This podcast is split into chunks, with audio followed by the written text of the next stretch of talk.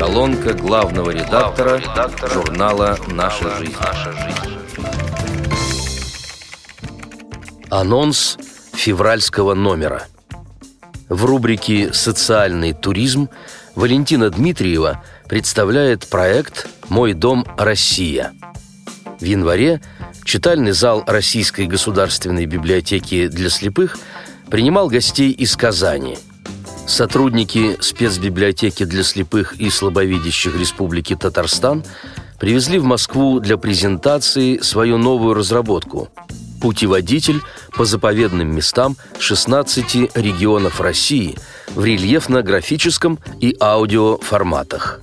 Составлен он по материалам книги «Где я должен побывать, чтобы познать Россию», написанную специалистами Института географии Российской академии наук и Географического факультета МГУ имени Ломоносова под редакцией академика Владимира Михайловича Котлякова. Но это не подстрочный перевод, а адаптированная для незрячих версия с рисунками и брайлевскими пояснениями. Она предлагает любителям путешествий – сначала заочно посетить объекты природного и культурного наследия, а потом при желании реально познакомиться с ними. Интересных маршрутов здесь множество. Издан путеводитель на средства Русского географического общества, которое в 2017 году провело конкурс по теме «Мой дом Россия». Грант выиграла спецбиблиотека Республики Татарстан. Тифломир – очень многообразен и занимателен.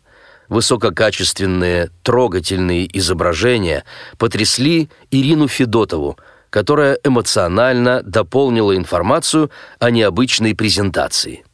Картины, которые может увидеть незрячий и в то же время способен оценить человек без дефектов зрения, создает Айсылу Тагировна Валеева.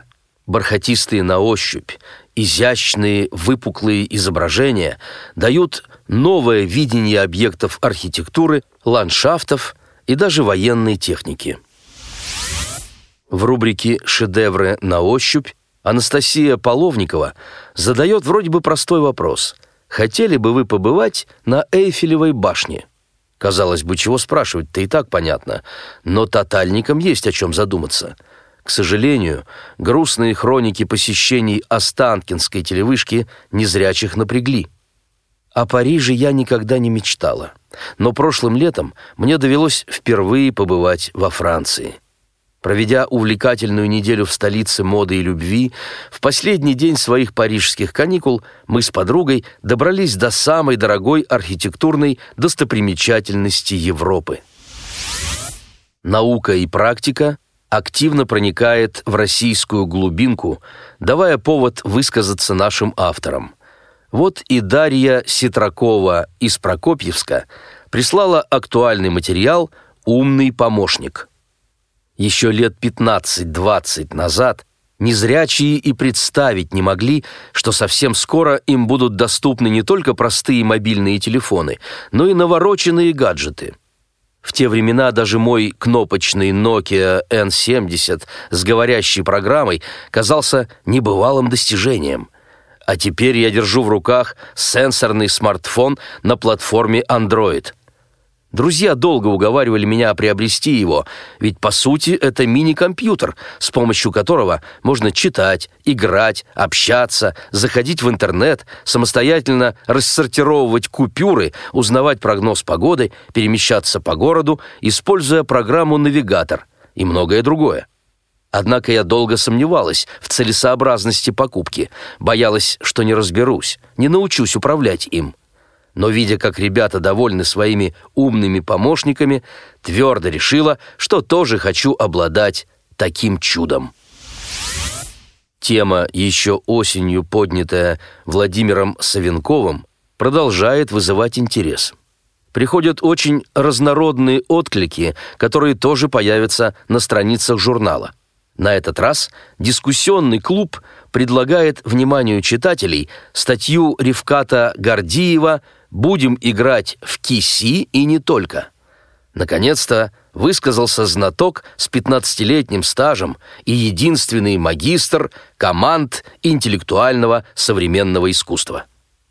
От многих игроков мне пришлось слышать, что приветствие ни к чему, что оно нарушает целостность игры. На него тратится много времени. Не лучше ли расширить интеллектуальную часть? Я абсолютно с этим не согласен. Именно приветствие отличает киси от всех имеющихся интеллектуальных игр. Оно позволяет членам команды самовыразиться, раскрепоститься, создать непринужденную атмосферу, благодаря чему происходит всплеск творческой активности. Я уверен, что во многих других коллективах наблюдается то же самое. Ведь если разобраться, при подготовке выступлений мы ничем, кроме времени, не ограничены. Полный простор для творческой фантазии. Здесь хорош любой жанр, лишь бы он смотрелся, воспринимался зрителями и жюри. Мы пошли по пути создания музыкально-тематических композиций, объединенных общей идеей. Другие команды делают миниатюры, скетчи, и мы им по-доброму завидуем – Возможно, в будущем и мы пойдем по этому пути. В рубрике «Поэзия» мы стараемся знакомить любителей литературы с творчеством незрячих лириков, по возможности чередуя отшлифованные стихотворения известных мастеров с наиболее яркими произведениями начинающих сочинителей. В февральском номере о наболевшем по-своему говорит Алексей Костюченко из Воронежской области. Может быть, мы с тобой пожалеем, что не стали друг другу близки.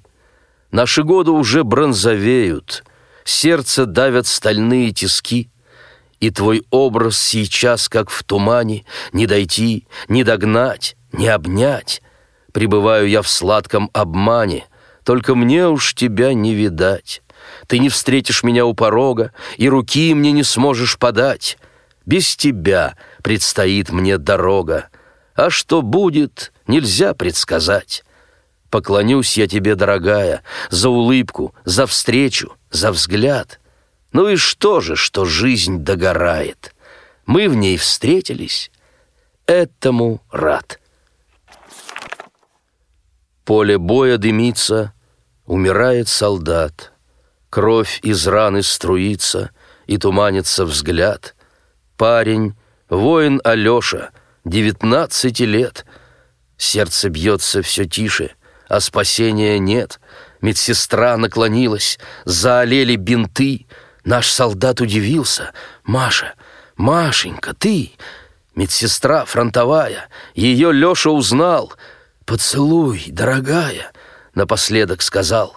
Вновь сестра наклонилась, целовала бойца — и взволнованно бились молодые сердца.